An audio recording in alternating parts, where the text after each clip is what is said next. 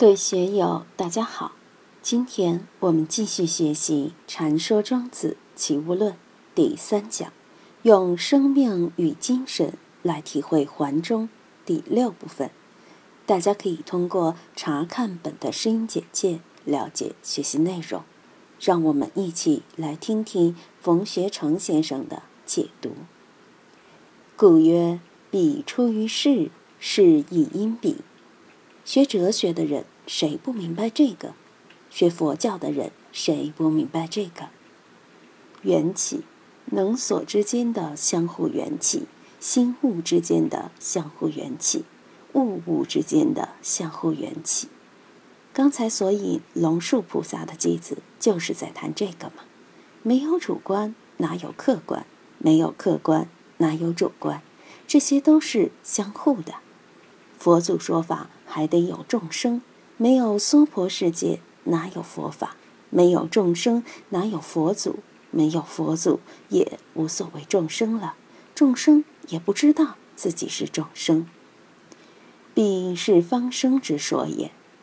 虽然方生方死，方死方生，方可方不可，方不可方可，因是因非，因非因是，这些。我认为都最好纳入观法，前后这么几段，每天打坐的时候去咀嚼、去品味，找自己的感觉。你去看注解，注解的感觉好不好？好，但那是别人的。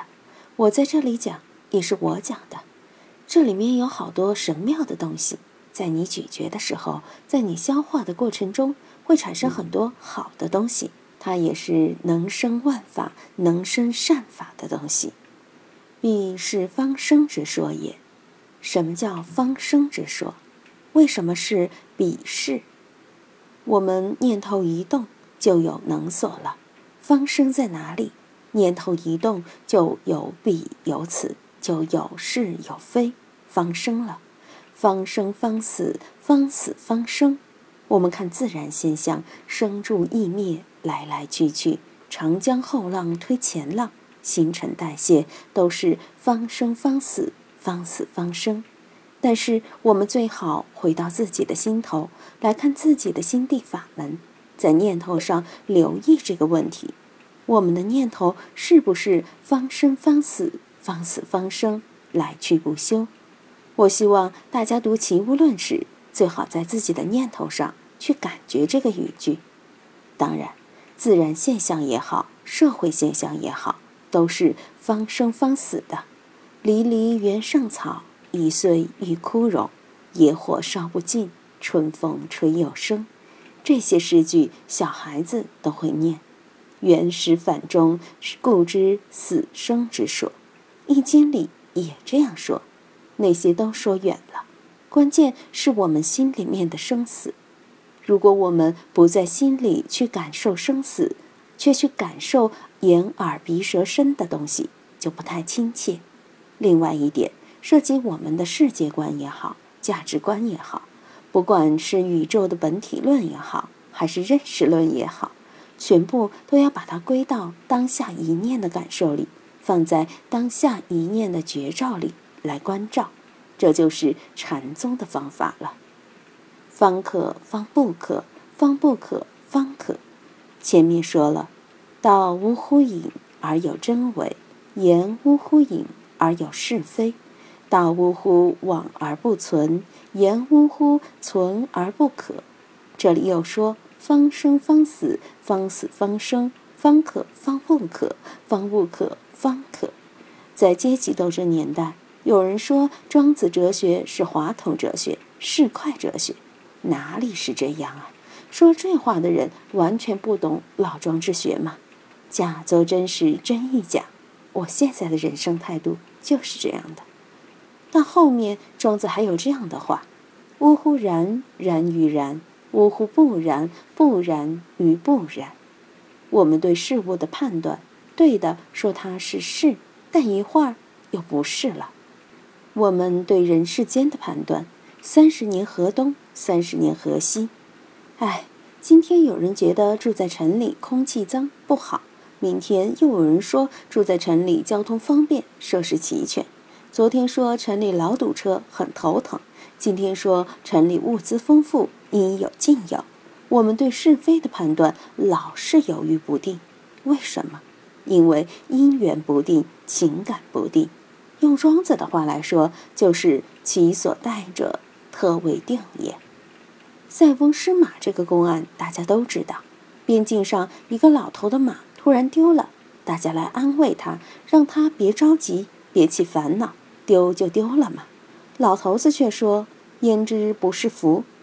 过了几天，那马带了一匹母马回来，发财了。邻居又来恭喜他：“哎呀，还是你高明，一匹马变成两匹马，坏事变好事了。”他说：“焉知不是祸？”过了几天，他儿子去骑那匹母马，结果摔下来把腿摔断了。大家又说：“还是你高明，知道这个不是好事情。你看你儿子的腿也残废了，那匹马真该死。”老头子却说：“焉知不是福。”过几天打仗了，要招兵抓壮丁，他儿子因为腿断了，就免了兵役。所以祸福说不清楚，都是方可方不可，方不可方可。用一句俗话来说，坏事会变成好事，好事也会变成坏事。所以，我们对世间的事、身边的事。千万别去下一个绝对的结论，绝对的结论不好，会把我们拴住。我们要对是非模糊一点，让因缘的空间半径大一点，自己的度量要大一点，把这个作为我们生存生活的一种方式、价值观念，才能悠哉悠哉于其中，很舒服，没有那么多窝囊事，也不会有那么多烦恼。所以。我们看这个方可方不可，方不可方可。我们的价值观念对是非的判断，实际上经常是这样的。为什么会有矛盾的说法呢？大家都知道这个寓言故事：老张卖自己的矛，我的矛无往不利，不管什么都能自穿。然后拿着自己的盾说：“我的盾坚固无比，任何东西都刺不穿。”别人就说。那就以子之矛攻子之盾如何？这就让自己陷入一种悖论状态、尴尬状态。怎样使自己进入方可方不可、方不可方可的境界？这就需要把圆融无碍的因种下。我们在理论上、在修为上，也要使自己处在这么一种圆融自在的地带。因是因非，因非因是。是因非而有，非因是而有，它们是密不可分的，手心手背都是肉。我们怎样因是因非，因非因是？世间的麻烦，人心的麻烦，就在是非之中，都是因是因非而起的。好的、光明的，是因是因非而起；阴暗的、麻烦的，也是因是因非而有。怎样使自己高明起来？禅宗说：“向上全体，向上全体就是不一样。”今天就读到这里，欢迎大家在评论中分享所思所得。我是万万，我在成都龙江书院为您读书。